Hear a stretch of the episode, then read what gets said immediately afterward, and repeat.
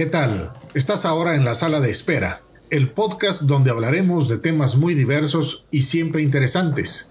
Mi nombre es Jaime Ortiz y seré tu anfitrión en estos recorridos auditivos. Gracias por estar aquí.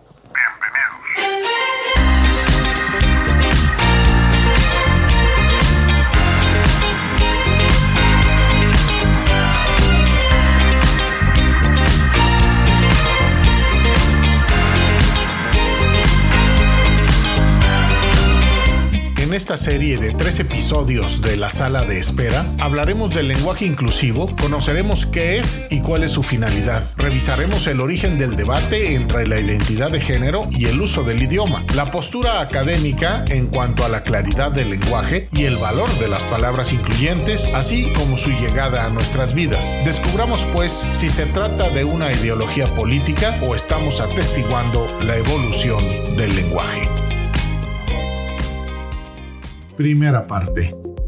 El debate sobre el uso del lenguaje inclusivo está vigente en prácticamente todos los países de habla hispana y al parecer es un tema que también se presenta con el inglés, el hebreo, el francés, el italiano, el árabe y otros idiomas que utilizan pronombres binarios, lo que significa que las identidades de género diferentes a él y ella y masculino y femenino no existen de manera formal. Dicen quienes defienden el uso del lenguaje inclusivo que los pronombres él y ella dificultan la visualización de las entidades de género que actualmente se reconocen más allá del llamado binarismo. Pero, ¿cuál es el origen del debate? El sexismo en el lenguaje es el arranque de la discusión que divide a muchos hispanoparlantes. Se entiende por sexismo cualquier discriminación efectuada sobre personas por razones de sexo o como se expresa en la actualidad por motivos de género. El sexismo es un componente cultural de larga continuidad histórica que tiene como principio la supremacía del varón sobre la mujer en todos los aspectos de la vida. De ahí que tenga manifestaciones en distintos ámbitos. Entre otras dimensiones posibles, sobresalen las laborales y económicas, las políticas, las sociales, las familiares y las publicitarias.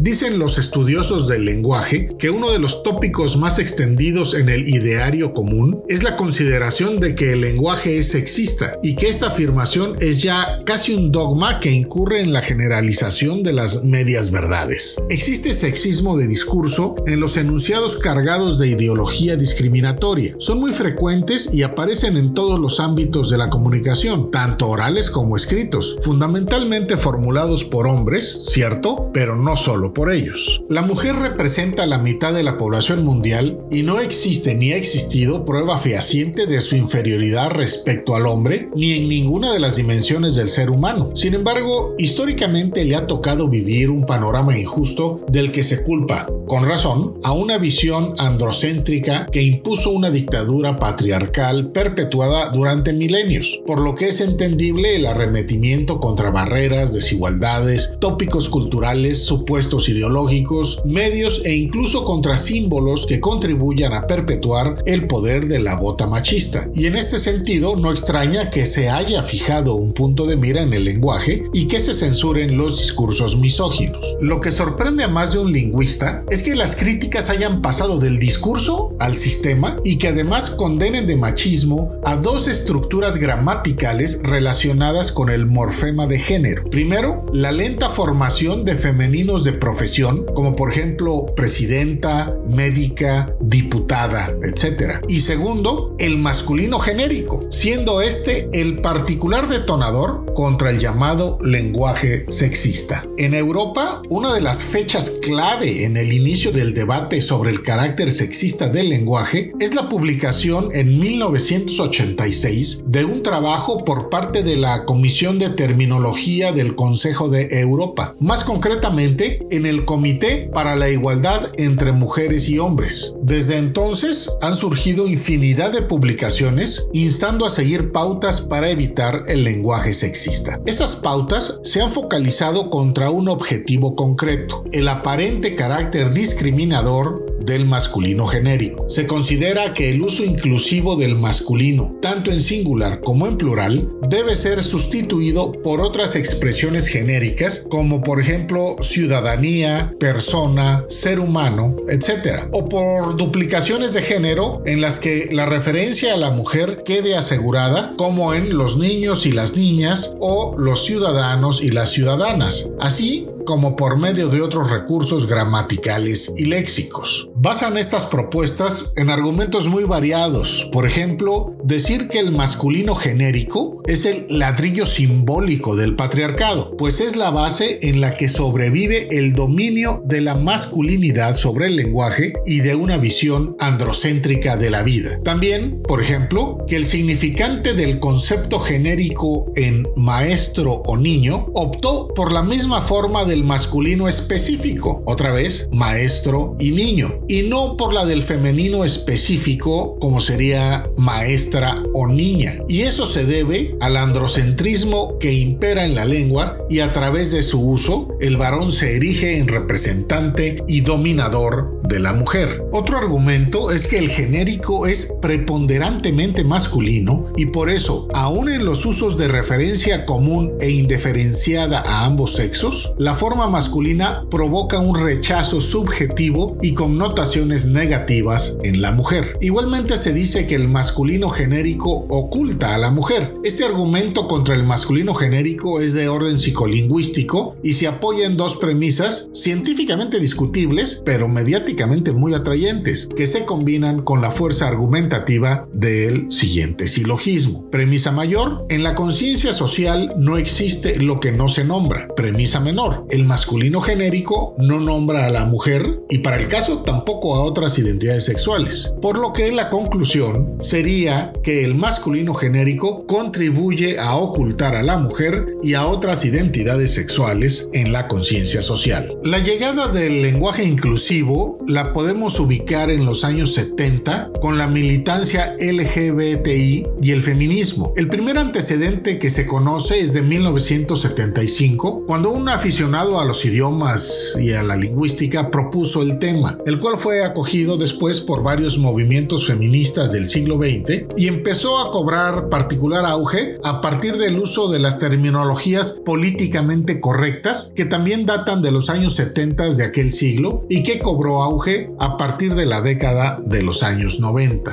Comenzó pues siendo una demanda por parte de las mujeres que no se sentían representadas a través de los diferentes discursos y a la que con el tiempo se le fueron sumando otros colectivos que también se sienten discriminados, como lo es la comunidad LGBTTIQA,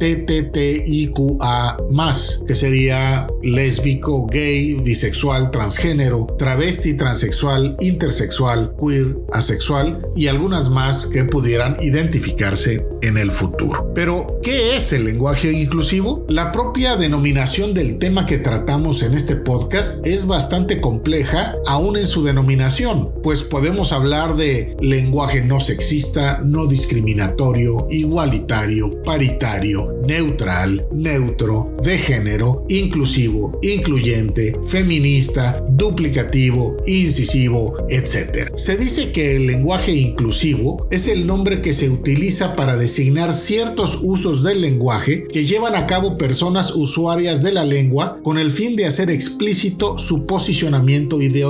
Es, pues, al día de hoy, un posicionamiento político y una orientación de quienes escriben y hablan hacia un contexto determinado, implicando cómo lo conciben y cómo quieren posicionarse en él. Un concepto generalmente aceptado del lenguaje inclusivo lo reconoce como el conjunto de propuestas que busca hacer presente y visible la diversidad de los géneros cuando hablamos y escribimos, buscando eliminar el sesgo sexista de expresiones. Para evitar esa inclinación sexista, se ha propuesto que al usar ciertas expresiones que designan a personas o grupos de personas no heterosexuales, en vez de utilizar el género gramatical masculino o femenino, se cambie la marca de género, es decir, las letras A u O se reemplacen con el sufijo E y se incluya un pronombre no binario como les o ellas a los ya existentes las, los, ellos y ellas. El uso de esta variante no binaria, es decir, ni masculina ni femenina, es lo que habitualmente se llama lenguaje inclusivo. En algún momento el activismo intersexual propuso, sin éxito, utilizar un asterisco para visibilizar la identidad de género. Después a alguien se le ocurrió usar la arroba como indicador no binario, pero este símbolo ha sido formalmente rechazado tanto por quienes están a favor como quienes están en contra del lenguaje incluyente. Lo mismo ha ocurrido con los que empezaron a hacer uso de la letra X, ya que su pronunciación es incoherente en las palabras que debieran tener una vocal. Por ejemplo, en Francia se propusieron varias opciones, entre ellas el uso del punto intermedio en las palabras para indicar al mismo tiempo las opciones femenina y masculina. Por ejemplo, en la palabra amis, que significa amigos, tendría que escribirse punto intermedio entre la letra I y la letra E y otro punto intermedio entre esa misma letra E y la letra S. Por su parte, en Estados Unidos se usa el pronombre they them como singular no binario y en el caso de Suecia existe el pronombre neutro gen que vendría a ser ella. En resumen, el lenguaje inclusivo todavía está en construcción por parte de sus defensores. Pero, ¿cuál es la finalidad del lenguaje inclusivo? Se dice que los cambios que se hacen en el lenguaje inclusivo responden a momentos históricos. En un primer momento, la finalidad del lenguaje incluyente fue exponer la no dependencia de la mujer en el hombre. Por ejemplo, al dejar que ellas conservaran sus apellidos o que no haya la diferencia entre señora y señorita según el estado civil. Posteriormente, se buscó que el género masculino en el idioma, en nuestro caso el español, dejara de ser usado como totalizador para hacer referencia a circunstancias donde hay hombres y mujeres o personas que se identifican con algún otro género o identidad sexual. Lo interesante de la propuesta del género en E es que propone un nuevo morfema y además introduciría nuevos valores morfológicos que sí tendrían carácter neutro frente al masculino en O y al femenino en A. Por el momento este género en E es minoritario y está fuera de la morfología de nuestro idioma. No obstante lo anterior, los académicos, tanto hombres como mujeres, se han mostrado muy reacios a que este morfema llegue a tener un uso común en el idioma español para designar al género,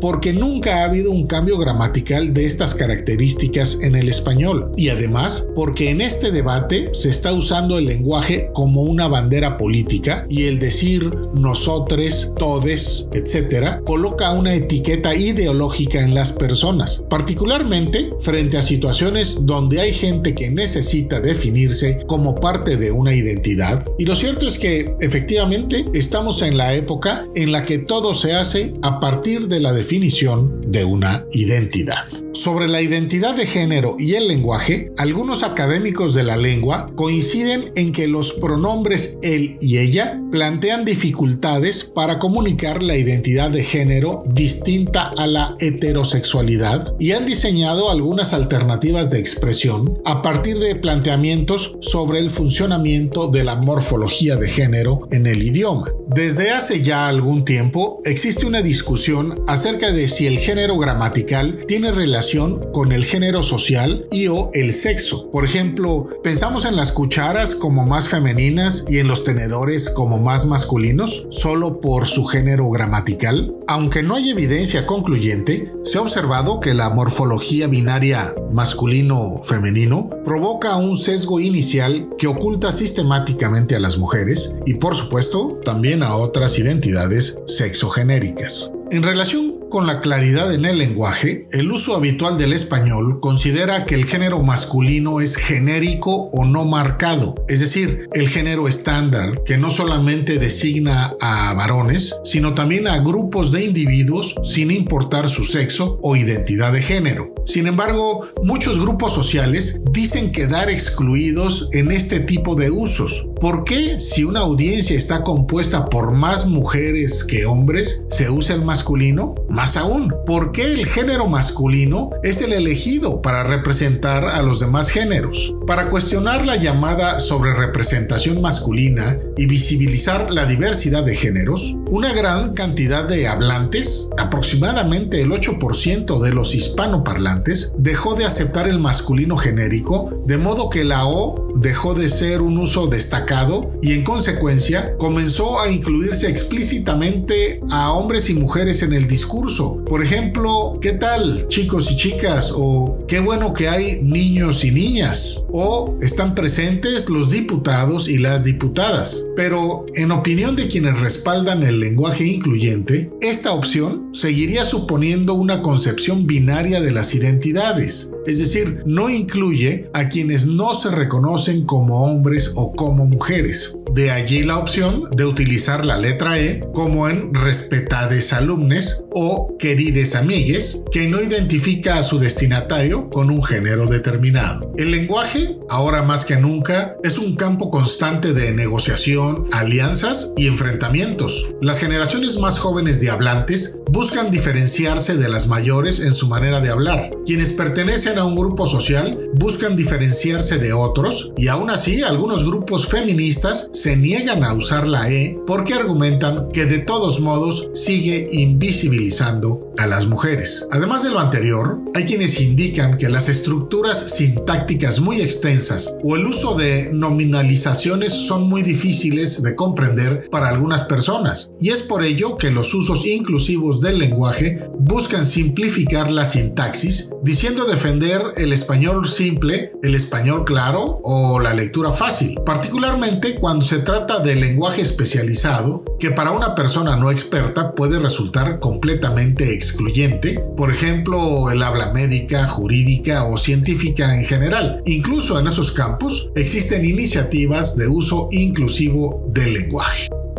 Con esto terminamos la primera de tres partes. Muchas gracias por acompañarme en este episodio de La Sala de Espera. Nos escuchamos la próxima vez.